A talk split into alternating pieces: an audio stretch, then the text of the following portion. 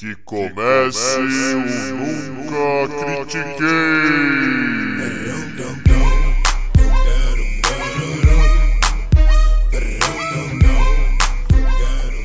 Boa noite, bom dia, boa tarde. Bem-vindo a mais um episódio do podcast esportivo embasado, não jornalístico e zoeiro, eu nunca critiquei.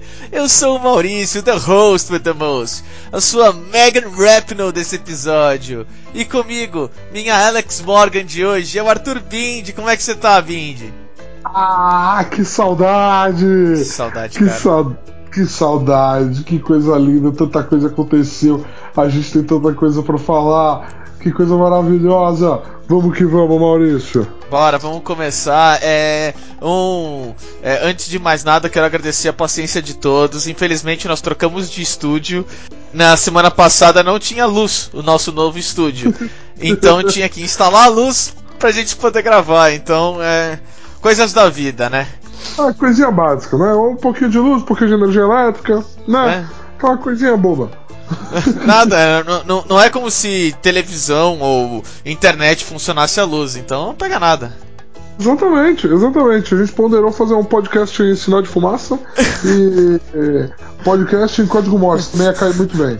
A gente grava com, com, com aqueles gravadores antigos, mas vamos vamos parar de perder tempo, porque nós temos assuntos interessantes e quem já percebeu, nós vamos falar aqui da Copa do Mundo Feminina, que e, infelizmente é, eu cheguei a gravar aqui com um convidado um preview da Copa do Mundo Feminina. É, e infelizmente por problemas no antigo estúdio, maldito antigo estúdio, a gravação cortou, ficou metálica, não ficou legal, então a gente achou melhor de retirar. Então eu trouxe esse assunto de volta agora pra gente. Você quer começar ou eu começo, Bindi? Cara, eu posso começar. Eu, aliás, eu gostaria de começar. Então começa. Primeiro, primeiro falando que assim, esse episódio perdido é realmente uma pena, porque o Rica é incrível, entendeu? E o conteúdo que ele é capaz de gerar em matéria de futebol feminino, ele tá de parabéns. Segunda coisa, é... que Copa do Mundo? Que Copa do Mundo? Sério, sem sacanagem, que coisa linda de se assistir.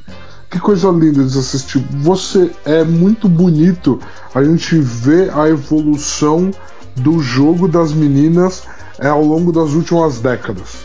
É, a questão dos espaços no campo, que hoje não são um fator mais tão grande que nem era antigamente, que o campo era muito grande para o condicionamento físico e o preparo, e até a consciência tática que elas tinham dado ao investimento que tinha no futebol feminino. Não era culpa delas, obviamente, é culpa de quem as preparava, de quem as treinava. É muito bonito ver o quanto o esporte evoluiu. É... Megan Rapinoe, que você citou aí no início, que você se introduziu como ela. Sim. Que mulher, que líder, líder, líder, líder nata, craque, craque, mas uma líder, um símbolo, alguém que é importante, tem noção de que é importante, tem noção de que tudo que ela fala tem significado e procura sempre ter algo a dizer. Isso é um exemplo que ela dá dentro de um esporte que os jogadores, se eles tentassem se ausentar mais, talvez eles nem entrariam pro jogo. De tanto que eles tentam se ausentar de dar qualquer opinião e de se parecer importantes. É, então, assim, é importante para a sociedade, eu quero dizer, além das quatro linhas. É, ela está dando um exemplo de que você pode ser líder, você pode opinar, você deve fazer isso e assim, e você pode ganhar fazendo isso. Os jogadores de futebol masculino eles acham que eles não é, não opinando, não dando opinião fora, eles estão concentrados, eles estão focando. E essas meninas aí, tanto a Rapino quanto a Marta aqui no Brasil, com toda aquela questão do babaca do batom, com a questão dela não ter jogado o primeiro jogo com chuteira de marca, justamente para trazer a visão de que as meninas têm esse problema dos patrocínios. Essas grandes jogadoras, esses grandes nomes do esporte feminino, usando o espaço, a plataforma que, ela, que elas têm, que é a Copa do Mundo, que é o maior, é, é o, maior, o momento de maior mídia do esporte delas, para ter coisas a dizer. Isso é lindo. Na última Copa do Mundo, a gente teve um momento assim, que foi quando a, a Copa do Mundo masculina, que foi quando a seleção da Suíça comemorou os gols fazendo a bandeira da Albânia, pedindo a independência da Albânia para praticar esportes, para tudo, para eles poderem defender, pedindo a independência. E o técnico dos jogadores condenou os jogadores por usarem o momento de maior plataforma para passar uma mensagem importante para o mundo. É inadmissível isso. E essas meninas estão mostrando que você pode casar as duas coisas, além de apresentar um futebol muito bom, muito bom. Assim, desculpa, quem não gostou da qualidade dos jogos dessa Copa do Mundo feminina, não é que você não gosta de futebol, não é que o futebol delas é ruim, é que você não gosta de mulheres, porque não tem explicação, amigo. Não existe. Elas jogaram um futebol excelente. Assim, eu não vou ficar dissecando jogo a jogo, não vou ficar dissecando seleção a seleção. É, mas assim, Estados Unidos de parabéns pela capacidade de agregar esse grupo, um sistema defensivo maravilhoso, inacreditável, capaz de jogar uma competição de tiro curto com a eficiência que vocês jogaram. É, seleção da França, para mim era a melhor seleção da Copa, jogou uma Copa do Mundo espetacular, é, jogadores incríveis, jogadoras incríveis. Seleção brasileira, meninas, de parabéns. Vocês foram até onde deu, até onde esse bosta desse técnico deixou vocês Nossa chegarem. senhora. Entendeu? Até onde ele deixou vocês chegarem. Porque tem essa questão. Vocês fizeram um jogo competitivo com a França, muito na capacidade de vocês de criar espaços e criar momentos vindos do talento e do entrosamento que vocês têm com vocês e não de qualquer coisa que esse animal tenha proporcionado. Saibam disso, vocês são maravilhosos, são incríveis e foi um jogo assim. Eu, ao longo da minha vida, vi muitas eliminações da seleção masculina e vi muitas eliminações da seleção feminina. Teve momentos das eliminações da seleção feminina que a gente se perguntava: caramba, meninas, o que, que aconteceu? Cadê o futebol de vocês? Essa não foi uma delas. Essa foi uma eliminação que você simplesmente fala: eu amo o jogo e eu jogo o jogo e eu aprecio o jogo por causa disso. Porque as meninas caíram de pé, entendeu? Cabeça erguida, olhando firme, olhando para frente. É, muito obrigado pela campanha que vocês conseguiram entregar pra gente, de verdade. E eu acho que é isso. Se a gente for analisar a final inteira aqui, podemos, mas assim, a competição como um todo, ela foi linda, linda, linda, linda, linda, linda. É, eu, eu também não vou é, dissecar é, os jogos, mas é, eu, eu tenho, ob- obviamente, todo mundo sabe, o Maurício vem aqui, ele vem sempre com, com várias opiniões, nu- nenhuma crítica, mas várias opiniões. É, primeiro, falar dos Estados Unidos, né? Sempre a gente, é, no, infelizmente na preview eu havia comentado os Estados Unidos, a Alemanha, a França, o Japão vinham muito fortes. É, a Itália tinha uma jogadora excelente também. É, eu, não, eu, vou, eu vou ser sincero que a Holanda foi uma. A Holanda e a Inglaterra foram boas surpresas, assim, é, para mim, tá? Mas de resto, as melhores é, seleções realmente se mostraram melhores mesmo. Ahn, e se, se eu for, se eu for primeiro um parabéns aos Estados Unidos, obviamente. Teve uma semana, né, do Somos Futebol 2019, que teve uma palestra do Tite e tudo que que é, e lá também teve sobre futebol feminino. E chamaram, tá? Uma pessoa que foi da foi técnica, bicampeã da, da dos Estados Unidos, da Copa do Mundo, e ela falou a seguinte frase, né? O, o tema dela, da apresentação dela era o time por trás do time. Porque você tem que ter um time, uma comissão técnica, sabe, é, por trás do time de futebol, para que você consiga trabalhar de uma maneira 100%. Isso foi algo que ficou óbvio se você for olhar a seleção dos Estados Unidos, a seleção da França e a seleção do Brasil. É, para mim, a seleção do Brasil, eu posso falar que eram mais ou menos umas nove jogadoras assim dentro de campo. Por que não 11? Porque dada o a falta de investimento, algumas jogadoras realmente tipo estavam em posições ruins ou não eram tão boas assim, tipo tinha é, é, é, foi algo que eu comentei. a, a, a seleção brasileira não estava no seu auge para essa Copa do Mundo. O auge dela já tinha passado, de, dessa geração, tá? É, e a, a seleção dos Estados Unidos, pelo contrário, é, muito coesa, sabia com, como jogar, como deveria jogar e qual era o melhor jeito dela jogar. E o Brasil sabia qual era o melhor jeito dele jogar. Era com a Marta, Cristiane e a Formiga. Tá, mas qual que é a tática? Não, não, não. É Marta, Cristiane e Formiga. É, é, é esse é, o nosso, é a nossa tática. Aí você, pô, da hora, bela tática, né? Não, não é à toa que o Brasil perdeu. É, a, você já criticou o Vadão é, eu não preciso nem falar, eu odeio esse cara. Ele é um lixo como técnico, ele é um bosta, sabe? É, pelo visto, ele vai, ele vai continuar no trabalho, que é algo que eu gostaria de falar assim. Eu li muita coisa, tá? Falando do tipo, ah, o problema do, da, do, do, Brasil, em parte, é que a comissão técnica é feita de homens e só tem uma única mulher. E essa única mulher só foi colocada na comissão técnica porque a FIFA demandou uma lei que obrigava a ter no mínimo uma mulher. Aí o Brasil, tá, então a gente tem uma mulher na comissão técnica. O meu problema não é em ter ou não mulheres, tá? É, eu eu não ligo tanto assim de, de, de, obrigação, por mais que eu entenda que a oportunidade não existe. E eu luto sempre para que tenha oportunidade, tá?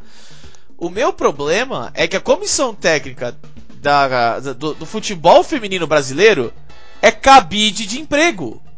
O meu problema não é que só tem homem lá. O meu problema é que os homens que estão lá só estão lá porque o primo deu emprego para ele lá. Porque o outro falou: olha, oh, eu não tenho. Eu, eu tentei ser técnico do Bahia na segunda divisão, não consegui. Você pode me dar o de, o de, da seleção brasileira? E eu faço nove derrotas seguidas antes do, do, do da Copa do Mundo. Da Copa do Mundo. Sabe, esse é o meu maior problema. O meu maior problema é que o Brasil utiliza o futebol feminino como cabide de emprego. Como do tipo, ó, nós vamos manter os caras que a gente gosta, que são uns bosta, e as meninas que se fodam. E isso não pode, isso não pode. Eu prefiro qualquer mulher no lugar, mesmo uma mulher que seja incompetente no lugar desses caras, porque pelo menos, como mulher, ela vai entender o sofrimento das, das outras meninas sabe? Vai ter um, algum tipo de um, uma empatia, uma simpatia, alguma coisa, sabe? Tipo, esses caras são uns bosta, são uns lixo. Eu realmente odeio a comissão técnica brasileira. Tipo, a, a, é, eu tô um pouco. É, um pouco feliz, assim, que o Brasil tenha se classificado em terceiro. Sabe? Tipo, eu, eu torci muito pro Brasil. Só que não dá para manter esse jeito, não dá para você colocar nas costas da Marta, da Cristiane, da Formiga e falar: "Ah, foda-se, a gente não vai investir, não vai fazer porra nenhuma e que, e que seja assim mesmo". Não dá, não dá para ser assim. Pô, a, a Marta vai terminar a carreira sem nunca ter sido campeã do mundo por causa desses merdas que ficam atrás do da mesa. Do, da mesa porra, não dá, tipo, sinceramente, tipo, eu entendo, é uma, é uma, é uma festa porque, principalmente, essa Copa do Mundo foi, nossa, foi muito melhor do que assistir a Copa América. É, ainda acho um crime que tenha tido os dois ao mesmo tempo, um crime os dois ao mesmo tempo. É, mas, nossa, foi. Dia, muito... A final dos dois no mesmo dia é um absurdo. É um absurdo. Cara, eu não, eu não entendo Tipo, retirarem a Copa das Confederações, que não servia pra porra nenhuma, para colocar uma Copa de Mundial de Clubes com 24 clubes e não, não, não, usar a Copa do Mundo Feminina um ano antes. Eu só sei que, tipo, Copa América, não, não devia estar tá junto. A CONCACAF, menos ainda, não devia estar tá junto. Devia ser só a Copa do Mundo Feminina. Por quê? Principalmente na CONCACAF, nossa, assistir a Copa do Mundo Feminina entre um jogo é, entre. Vamos colocar aqui, Itália e China, é, Holanda e Japão, puta, Japão é bom. Mas Alemanha e Nigéria, porra, infinitamente melhor do que assistir qualquer outro jogo, sabe? Do que assistir o. Mais que o Qatar tenha feito uma grande surpresa, sabe? Mas, porra, não, sabe? Tipo, tem muito erro aí, tem muito. É um momento de festa, é um momento legal. É. Eu, tô, eu bato palma pra seleção brasileira porque a comissão técnica realmente botou no hard, sabe? Botou nos cinco estrelas ali. E, e foi foda pras meninas, entendeu? Tipo, elas terem classificado contra a Itália foi. Não, não vou falar um, um. Mas foi uma boa luta, foi, foi algo muito bom. É, e aí pegou a França e aí não tem jeito, entendeu? Eu acho a, a Estados Unidos melhor que França, mas, porra, é top 3, entendeu? Não é como se tivesse muita diferença. É, então eu dou um, uma salva de palmas. É, eu espero que a seleção brasileira tenha uma renovação. É, infelizmente, tipo, eu entendo quando a Marta teve que chamar a Formiga, convencer a Formiga a voltar para a seleção, porque é, eu, algumas jogadoras me parecem um pouco limitadas, mas vendo o quanto de investimento tem, sabe? É, se a é, gente eu... for. Se a gente tiver que esperar por uma outra formiga ou coisa assim, é foda, tá ligado? Porque é, é muito complicado. Entendeu? A questão, tipo, da formiga, é... a questão da formiga ser convocada e voltar, da Marta pedir pra formiga voltar, é, mostra que, tipo, a própria consciência da Marta em olhar e falar assim: eu preciso de gente que dentro de campo tome decisões e não só ouça o vadão. Eu preciso de alguém que tenha experiência e tenha o cacife e tenha crédito na praça de mandar fulana cair para um lado e o outro ir para o outro e vamos fazer isso dentro de campo e as meninas seguirem. A Formiga é uma líder nata, não tem uma jogadora na seleção brasileira que não vai abaixar a cabeça e ouvir a Formiga. Então a Marta sabia que ela precisava dessa pessoa lá. Não, aproveitando isso, quantas vezes você não viu a câmera indo pro Vadão e ele tá quieto, parado, só assistindo o jogo? Com cara Mano, de que... meu Deus, o que, que eu tô fazendo aqui? Mano, olha, eu não sei. Ele pode até ser um bom treinador. Eu sei que como técnico ele é um merda, velho. Porque, tipo, você não pode ficar assistindo o jogo em nenhum momento. Porra, você é o técnico, você tem que acertar, você tem que fazer acontecer. Vai tomar no cu, velho. Ó, esse cara, tipo, pra mim é, é, é, um absurdo. Eu não sei como é que. E, e, o pior, ele vai permanecer, pelo que parece. Ele vai permanecer na porra do. do... Do, do, cargo. do cargo dele. Não pode, velho. Não, não. O Brasil. Ter... Mano, o Brasil saiu nas oitavas de final. Com Marta, com Cristiane e com Formiga.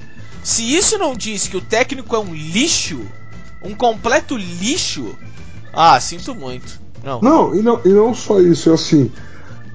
A gente tem meninas, a Debinha fez uma Copa do Mundo espetacular. A Ludmilla. ela joga pra caralho, velho. Ela joga muito. A Ludmilla. Meu, a Ludmilla é, ela é uma tremenda jogadora e ela é um dos futuros pilares dessa seleção brasileira. A Andressa Alves, infelizmente, se machucou mas é uma jogadorzaça, só que claramente o Vadão não tinha um sistema que beneficiava ela, o que é um absurdo, porque ela é uma tremenda jogadora. É, assim, com a seleção brasileira a gente passou por todo esse perrengue. O que você falou da comissão técnica não poderia ser mais verdade. A gente, você falou dessa coisa de ter gente competente, mas se não dá para ter gente competente, que tenha gente que tenha significado. Cara, você assistiu a Tailândia, a seleção da Tailândia? O que foi para essas meninas quando elas conseguiram fazer um gol.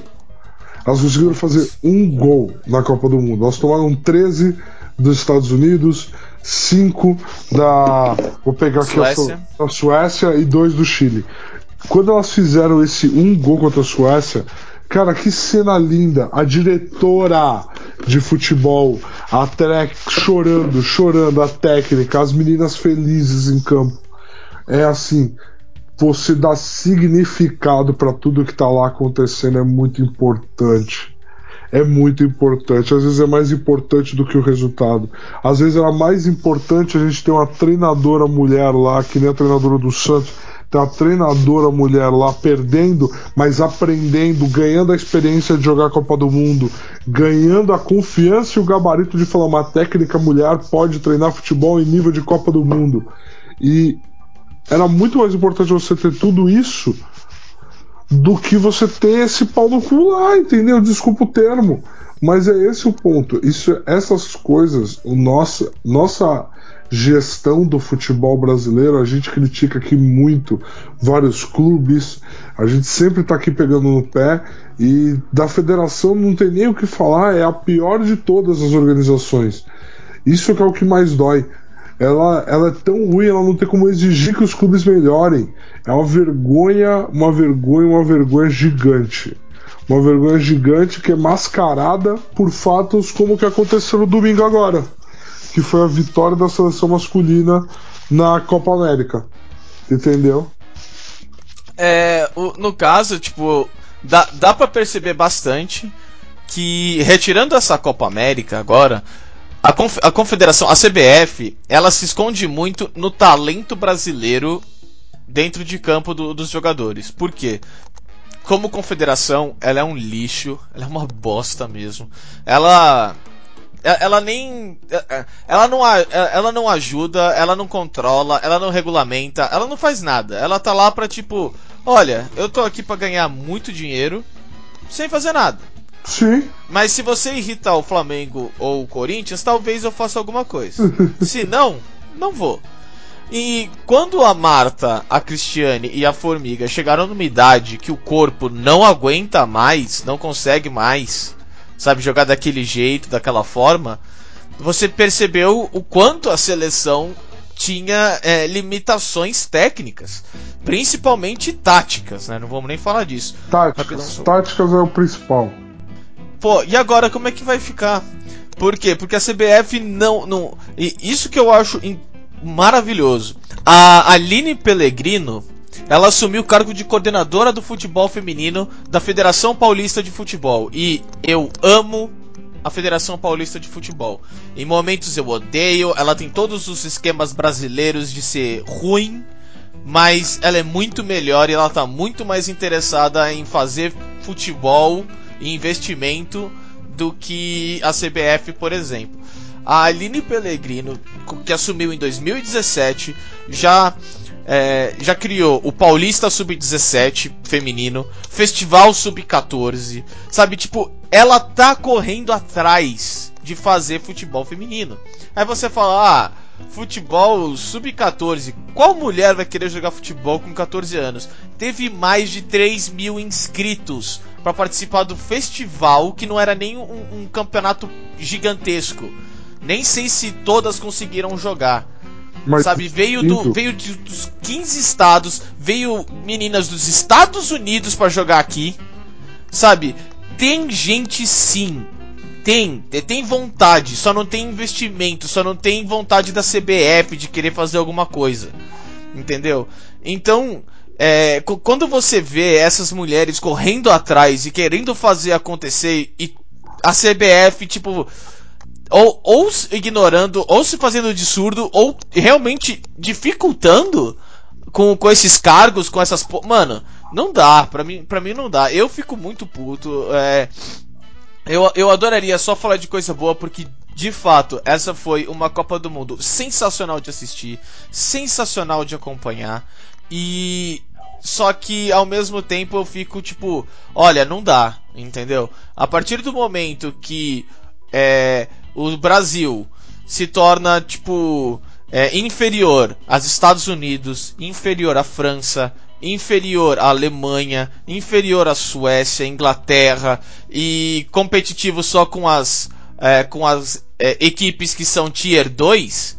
Isso porque tinha Marta, tinha Cristiane, tinha Formiga, sabe? Imagina como vai ser na próxima, entendeu? Pra mim fica, tá, nós vamos ficar brigando com a Argentina, que tem um time super amador, sabe? Não, não dá, não dá. Entendeu? Tipo, não dá. É, é- é tem que ter investimento agora, porque, tipo, elas querem jogar, então vamos fazer elas jogar. Pronto. Caramba, não, não é possível. pô. A qualidade foi altíssima. Não tem como você falar, ah, é uma bosta ficar assistindo. É porra nenhuma, velho. A Debinha quase meteu um golaço de letra no, no cruzamento de escanteio. Porra, como eu queria ter visto aquele gol, mano. Ô, tá até agora na minha cara, velho. Putz, eu não consigo esquecer. Foi sensacional. Mas, é, tá na hora da, da CBF acordar de novo, porque é algo que é foda. A Marta fez um discurso muito emotivo, né, quando o Brasil foi eliminado. Sim. Mas ela fez o mesmo discurso emotivo em 2007. Ou seja, nós passamos 12 anos e nada mudou. Ah, é. A gente só viu ela ficar mais velha e não conseguir jogar da- na- com a mesma qualidade. Ou seja, olha, vamos. Todo, todo mundo que conseguir, não sei o que, vamos encher o saco, sabe? Vamos fa fazer tweet, qualquer coisa, mano. É, comparecer aos jogos, quem quiser. Mano, vamos fazer acontecer, vamos correr atrás, vamos ajudar, porque vai, vai é um pouco que ela falou, vai ficar mesmo dependendo de nós porque a CBF não vai correr atrás. Se ela não correu em 2007, porque ela achou que essa geração ia ser campeã de qualquer jeito, ela não vai correr na próxima. Que ela vai falar, putz, tá vendo? Não tem por que eu investir. A gente tá perdendo no, na fase de grupos mesmo. Sabe? Então, pra mim é. Ah, sei lá, cara. É foda. Eu, eu, eu, eu consigo ficar. Eu, eu consigo aplaudir as meninas ao mesmo tempo que eu tenho nojo de todo o resto em volta delas, tá ligado? É, mas aí o em volta delas não é culpa delas, né? Esse não, eu sei, eu sei. Esse é o ponto. Assim, é, é muito complicado porque você quer o sucesso delas, mas você não quer o sucesso de algumas pessoas que estão por trás por ela que vão usar como propaganda, né? Essa que é a parte, essa é a parte chata, é a parte complicada, né? Então, assim, a gente fica a gente fica nessa questão aí. Falando. É, falando em torcer. É. é e, e, e pra, é, pra que. É, e torcer assim, que pessoas tenham seu. É, seu sucesso. É, e as pessoas que estão atrás não tenham. Tá? É. Brasil campeão da Copa América. Sem Neymar. Sem Neymar. Agora, eu tenho uma pergunta para você. Brasil tava jogando melhor com ou sem Neymar? Cara, para mim é muito óbvio que tá jogando melhor com o Neymar. Não tem con... Com o Neymar? Não tem conversa, cara. Ele é um jogador muito diferenciado, ele é muito a mais. Não, peraí, peraí. O Brasil tava jogando melhor ou o Brasil tem mais chances de vencer com o Neymar? É diferente. Não, é a mesma coisa. Não, não é. É a mesma coisa. Não, não é. Lógico que é, Maurício. Você joga melhor quando você vence mais. Isso, isso, isso é uma máxima do futebol imutável. Não, não é, porque a, a, seleção de 94 não jogava mais melhor e mais bonito do que a de 82. Mas Maurício, eu aposto que a seleção de 94 pegasse o de 82 ganharia. Não sei, hein? Olha só, hein? Ganharia. Ah, não sei não, hein? Porque assim, com Paolo Rossi, que era um merda, o... Ô, oh, louco, Itália, que isso? A Itália eliminou o Brasil, imagina o que o Romário faria. Mano, o Romário não ia fazer nada, velho. mas pra não desvirtuar muito.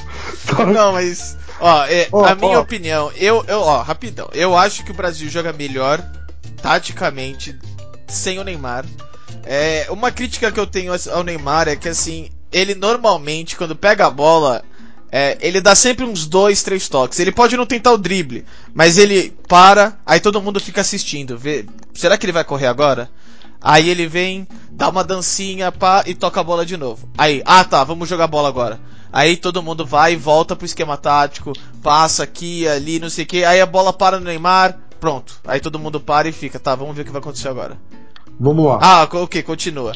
Então, pra mim, sabe, com o, o, o, Cebolinha no lugar dele, é, jogando um absurdo, absurdo, tá? É, só que muito mais controlado, sabendo que ele não é um dos melhores é, do mundo. Eu, eu achei que o time jogou muito melhor. Vamos lá. Muito eu vou, melhor. Eu vou. Eu não quero fazer o advogado do diabo, mas aparentemente eu vou fazer. Porque ser advogado do Neymar é ser advogado do diabo. É. Mas assim, a culpa disso tem nome. É Tite. Tá? Ele criou um senso na seleção brasileira onde ele posicionou, ele posicionou, porque o Neymar não tem isso dentro dele, tá? Ele posicionou o Neymar como líder desse grupo, tá? Posicionando o Neymar como líder desse grupo, ele, ele criou um ambiente onde os jogadores em campo sempre procuram, e por definição tática também, com certeza, sempre procuram pelo Neymar. E sempre procuram que ele, por ser o, me, o segundo melhor jogador do mundo em criar situações e jogadas a partir de nada, é, você tem um ponto zero. Ponto zero é um jogador com a bola. A partir desse ponto zero, ele é o segundo melhor jogador do mundo em criar jogadas, só está atrás do Messi, e está um pouquinho, nada à frente do Hazard. É, ele criou-se essa tática de dar muito a bola nele e ele merece que tenha esse momento para ele no jogo. Porém, o resto dos jogadores é complacente com isso, e isso a gente não pode negar. Isso é uma exigência tática, isso é uma exigência de grupo, e isso é exigido pelo Tite, tá? É isso é exigido pelo Tite. O Tite tem uma preocupação gigante em ter jogadores que ele sabe o que esperar deles e saiba como controlá-los, tá? Ele tem isso dentro dele e ele procura isso nos grupos dele. A convocação do William, ao invés do Lucas Moura para essa Copa América, foi isso. O Neymar foi cortado, o William não fez metade da temporada que o Lucas Moura fez e ele foi convocado para a Copa América. Então, assim, por quê? Porque o William é um jogador que está debaixo de todos os filtros que o Tite tem e o Tite já doutrinou, tá? Então, isso ah, é. Convocação do Paulinho, ah, pô. Isso, isso é Sem querer desmerecer o Paulinho, eu sei que ele é bom pra caralho, mas ele joga na China, né? A gente não sabe o que esperar dele. Sim. E assim, o que acontece? Devido a isso, os jogadores da seleção brasileira criam um pouco por eles mesmos.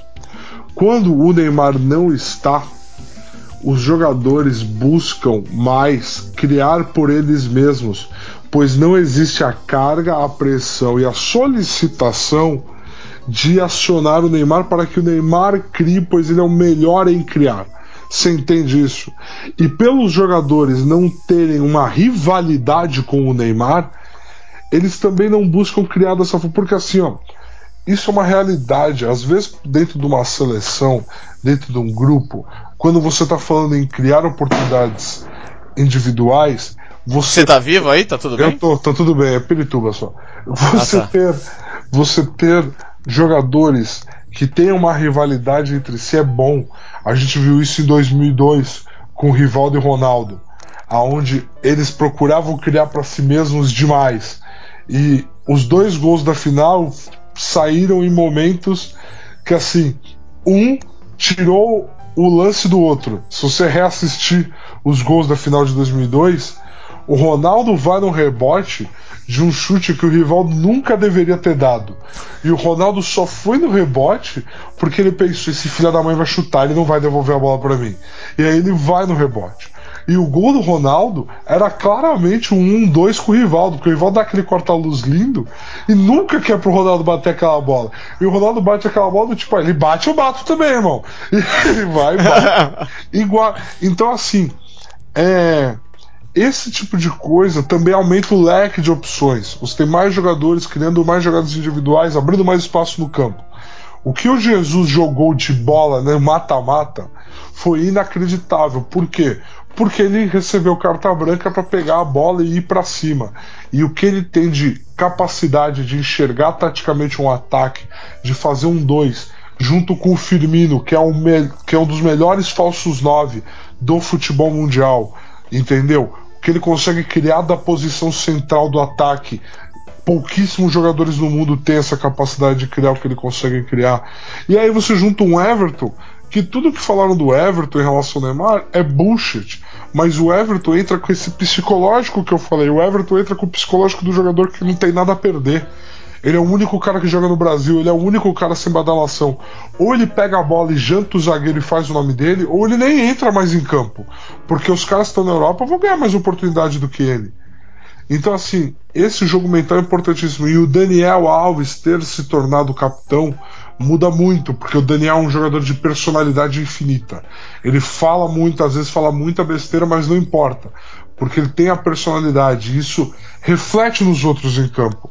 Você vê o Daniel indo para cima, largando a defesa, subindo para o ataque, fazendo a jogada que ele fez no primeiro gol contra a Argentina. É, isso muda a postura dos outros. Os outros param de ter medo de fazer. Entendeu? E junta isso com aquele merda daquele Coutinho que eu detesto aquele jogador. Não se Ô, mexe, louco! não se mexe sem a bola, detesto o Coutinho, nada vai me convencer do Coutinho, nada, nada, nada. Não vou nem continuar esse argumento. Enfim, é, que prejudicou o lado esquerdo do campo, mas mesmo assim o Everton conseguiu criar por ele, méritos para ele. É, a gente teve uma seleção que conseguiu sair campeã de uma Copa América que, assim, merecia uma Colômbia na final, porque eu amo o futebol colombiano e o futebol que eles Sim. estavam jogando merecia a Colômbia na final, mas recebeu um Peru taticamente perfeito. Assim, quem assistiu a Copa América da Venezuela, uma injustiça aquela eliminação para a Argentina, uma injustiça.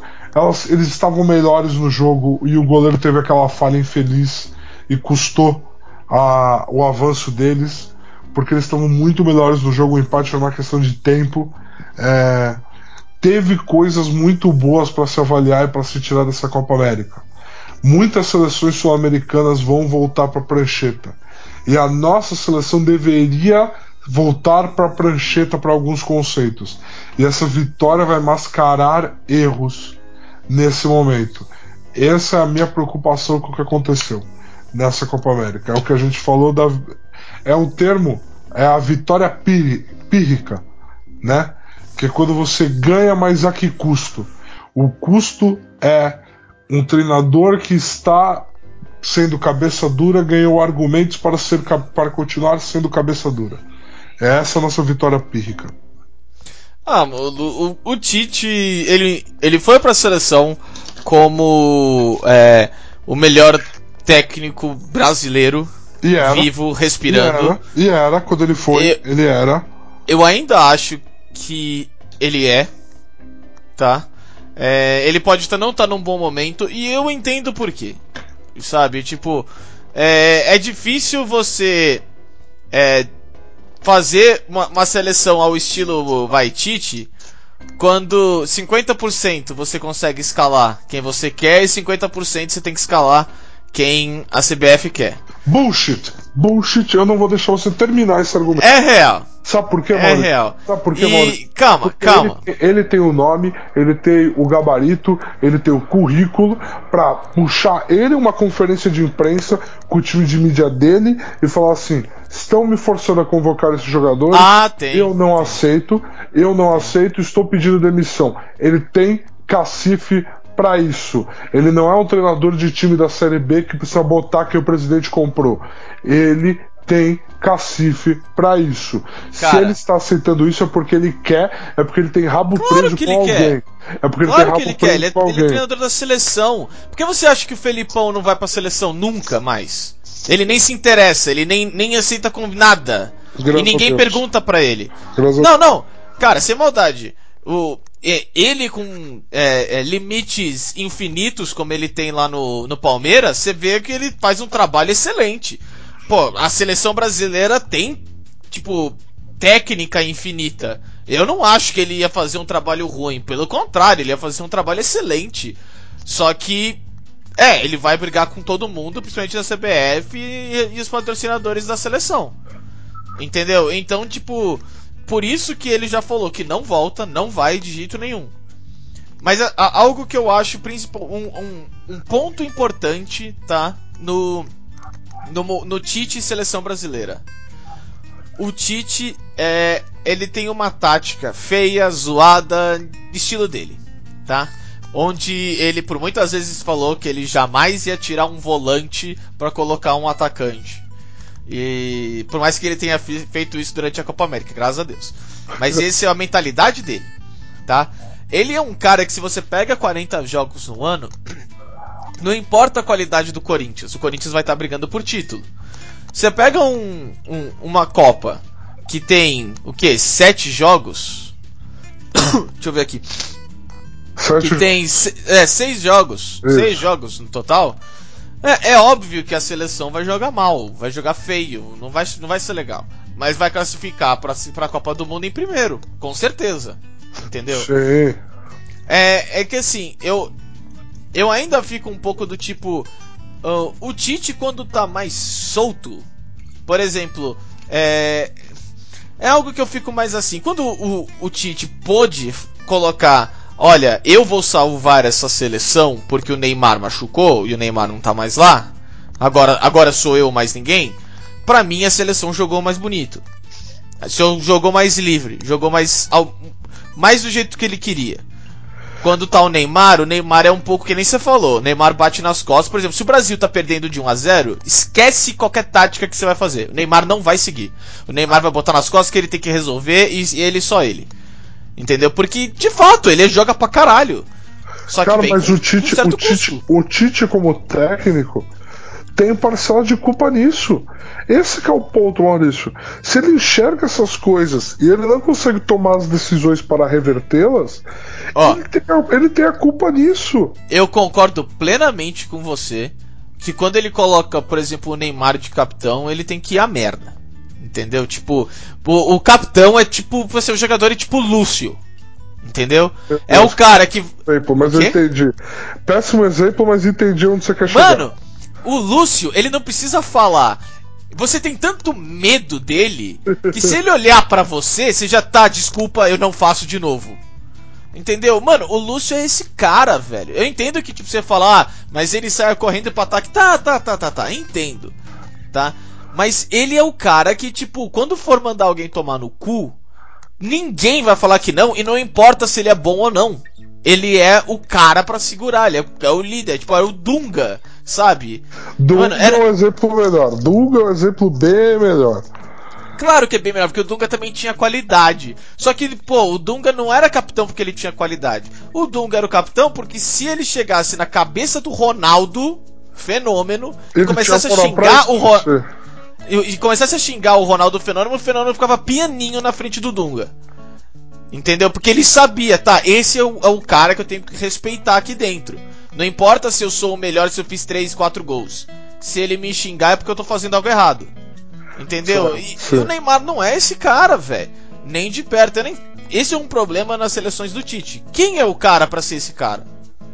Não tem. Entendeu? Porque ele não deixa. O estilo de jogo dele não deixa ter um cara desse.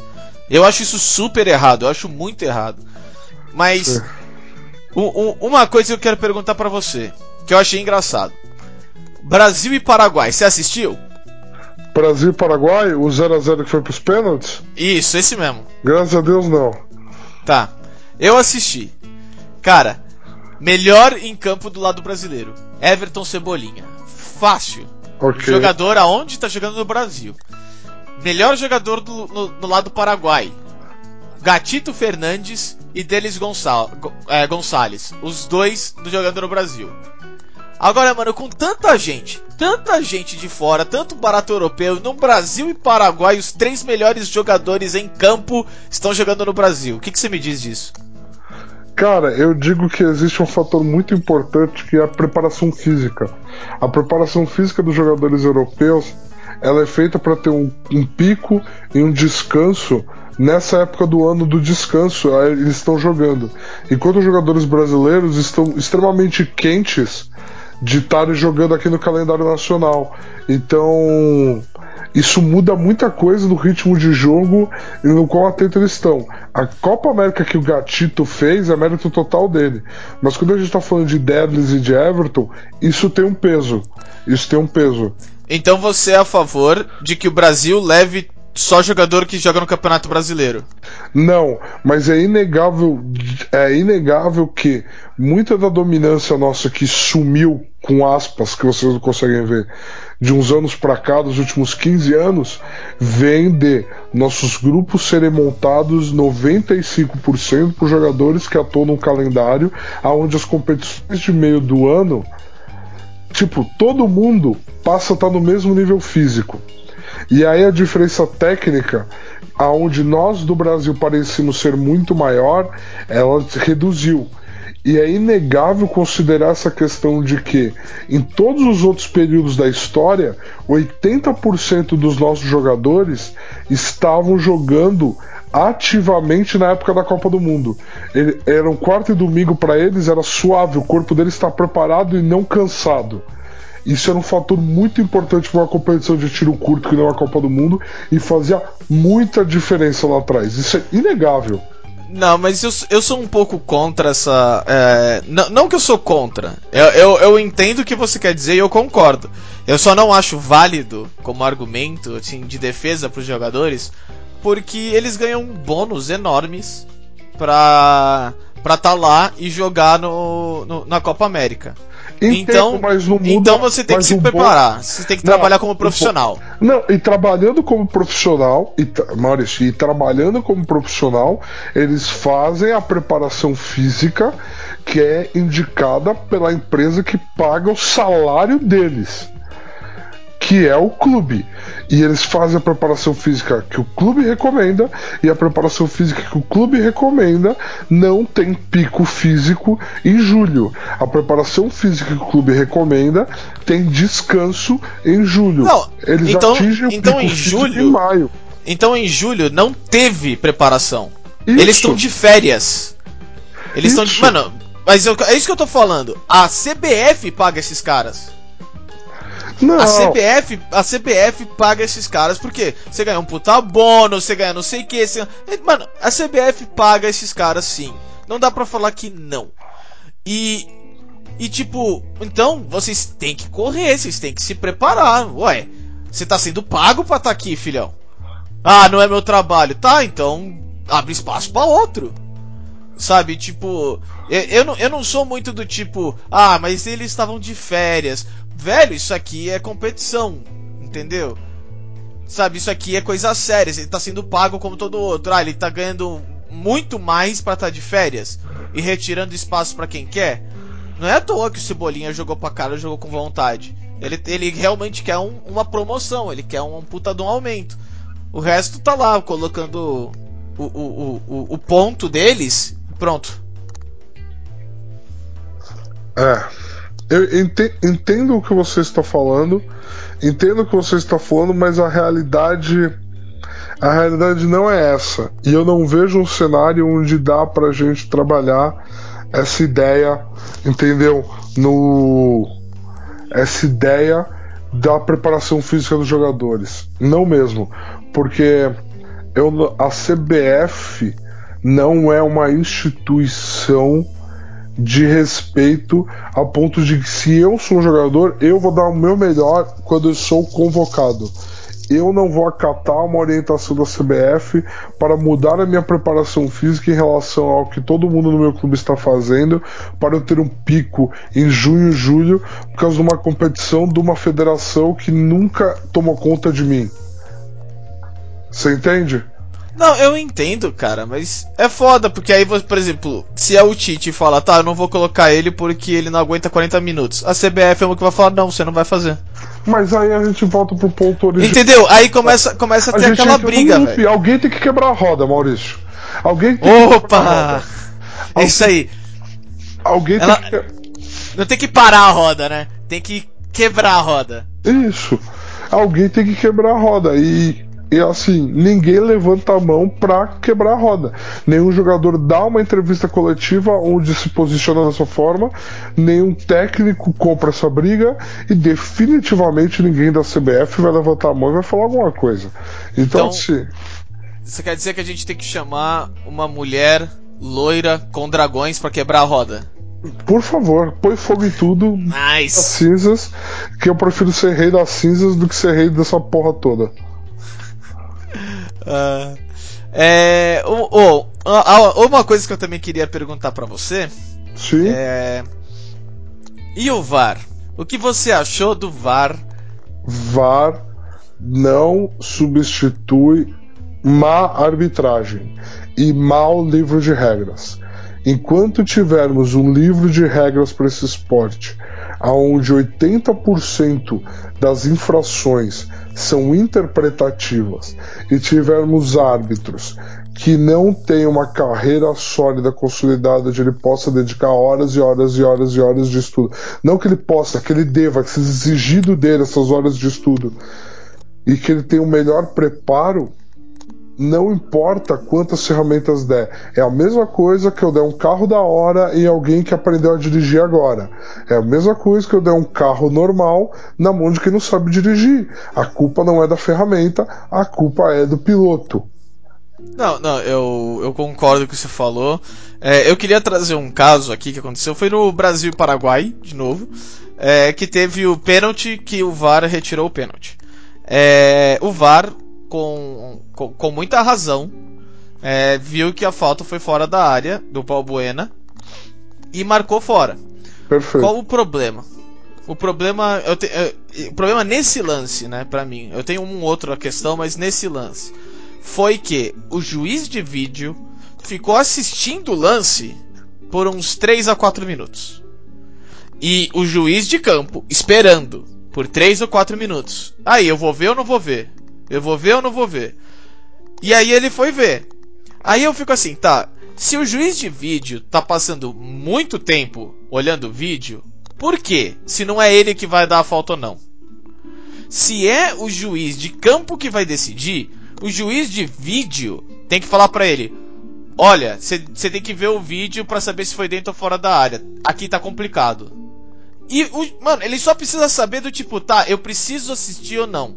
Ele não precisa saber do tipo, ah, o VAR vai me corrigir, porque, se eu não me engano, o VAR tá com o quê? 93% de, de, de acerto, no, no, não acerto, mas de overruled, sabe? É, é... Sim, sim, sim, de mudar a decisão do árbitro em campo. Mudar a decisão do árbitro em campo. E, mano, a maioria das vezes tá certo. Só que o que eu acho muitas vezes é que o, o, o juiz está sem confiança e em muitos momentos como esse, o juiz de vídeo está tendo uma atitude que não é dele. Porque ele pode passar cinco minutos falando pro juiz lá embaixo e o juiz lá embaixo falar: Não, não vou olhar, não quero. Eu tenho confiança no que eu fiz. É, então. Não, é, mas é que assim, o que eu quero dizer é que, tipo, mesmo se ele passar 3, 4 minutos, o juiz vai, olha, e o juiz, tipo, imagina que é um lance tão perto a ponto do juiz manter o que ele, o que ele fez. Porra, não é mais fácil você chamar o juiz logo de uma vez? Pô, por que passar 3, 4 minutos com um juiz de vídeo que não vai fazer falar se é falta ou não?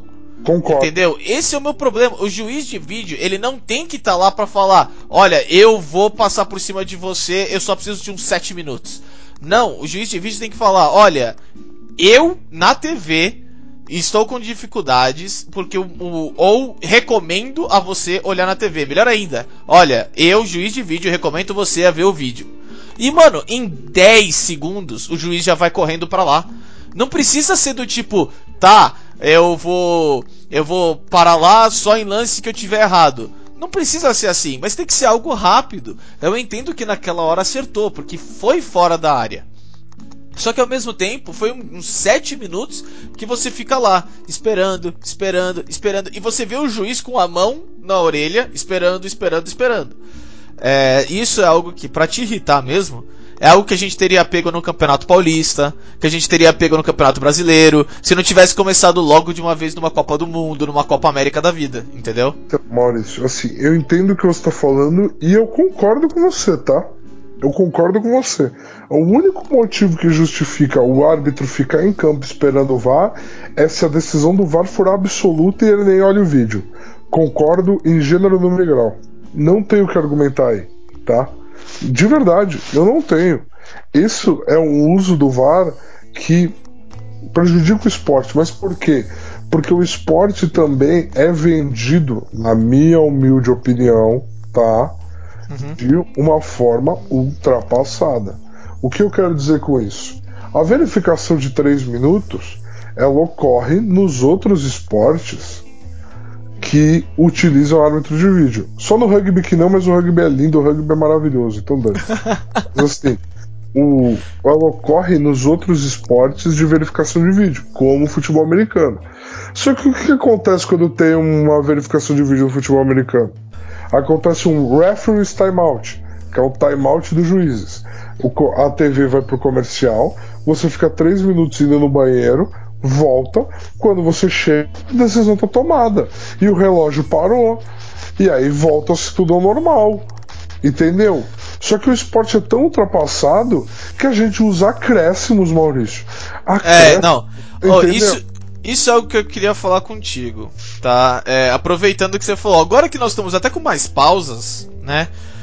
O que, o, por que não o, o futebol ser 30 é, dois tempos de 30 minutos parado. Não sei porquê. É, é minha ideia também. Eu Ah, é? esporte. Sim, exatamente isso. Sim, dois tempos de 30 minutos com o relógio parando quando a bola sai, quando tem parada, quando tem substituição, quando tem tudo, e acabo já. Sim, é o que eu quero. É tudo que eu quero, é o sonho da minha vida. Ah, que da hora, cara, porque, tipo, eu, eu sou uma pessoa que fala disso há muito tempo. Eu acho que acréscimo algo completamente idiota. Você ainda tem interpretação do árbitro que o Corinthians tá perdendo é 5 minutos, o Santos tá ganhando é, é mais 5 minutos, entendeu? Eu entendi o que você tá falando. Sim, é uma regra que diz assim: existe um ser humano onipotente dentro do campo que determina quanto tempo de jogo mais vai ter, e é isso, foda-se. É isso que tá escrito no, no manual do futebol. Entendeu? É, é, absurdo. pra mim é. Eu, eu- é algo que eu fico um pouco. Eu, eu entendo os, os argentinos é, chamarem o Brasil de Varzil, porque essa Copa América foi um pouco meio bagunçada com relação ao VAR. É, para mim o VAR teve ótimas atuações na maioria delas, ele realmente acertou muito bem a maioria das vezes, mas em certos momentos, tipo, que é algo que eu entendo o Messi falar. Pra tanto lance bobo, o juiz parou o jogo e foi no VAR. No Brasil e Argentina não foi uma única vez. Entendeu? É, é um pouco complicado. Eu entendo que, tipo, tá. Ia mudar o jogo, ia acontecer não sei o que. Não sei. Sabe? Tipo, não foi, não foi. Entendeu? Só que eu entendo aí falam que, ah, tava com problema, tava com isso, não importa. É que realmente você. Você abre espaço pra reclamação. Isso não pode. Pra mim, você. É, é por isso que eu sempre defendi começar o VAR como foi com o spray. O spray começou no Brasil porque o Brasil inventou. Aí depois de muito tempo o Brasil utilizando e mostrando que não tinha problema, a Comebol aceitou na Libertadores e depois de um tempo na Libertadores sem problema, Copa América, essas coisas todas, a FIFA aceitou pro resto do mundo. Pra tipo Copa do Mundo, etc. E o mundo inteiro percebeu, putz, isso é muito melhor. E pra mim o VAR devia seguir essa coisa. Olha, campeonatos regionais ou campeonatos nacionais vão utilizar o VAR até a Copa do Mundo de 2022. Na Copa do Mundo de 2022 vai estar todo mundo preparado. Entendeu? Porque vai acontecer. Isso é algo que eu defenderia demais, entendeu? Só que começou, pra mim, começou de cima pra baixo, não, não foi legal. Entendo o que você está falando. A gente já teve essa discussão aqui no podcast, entendeu? É assim, são opiniões e metodologias de implementação diferentes. A sua é super válida, a sua é o mundo ideal, mas é o que eu já falei naquela época, a gente não vive no mundo ideal, então assim, é melhor isso do que eu ficar esperando que um monte de gente que nunca mostrou ser capaz de tomar uma decisão consciente a longo prazo me mostrar isso, entendeu? Esse que é o meu ponto. É, só um parabéns ao, ao Peru, que fez um jogo bom na, na, na Copa América, meteu 3 a 0 no Chile e foi pra final.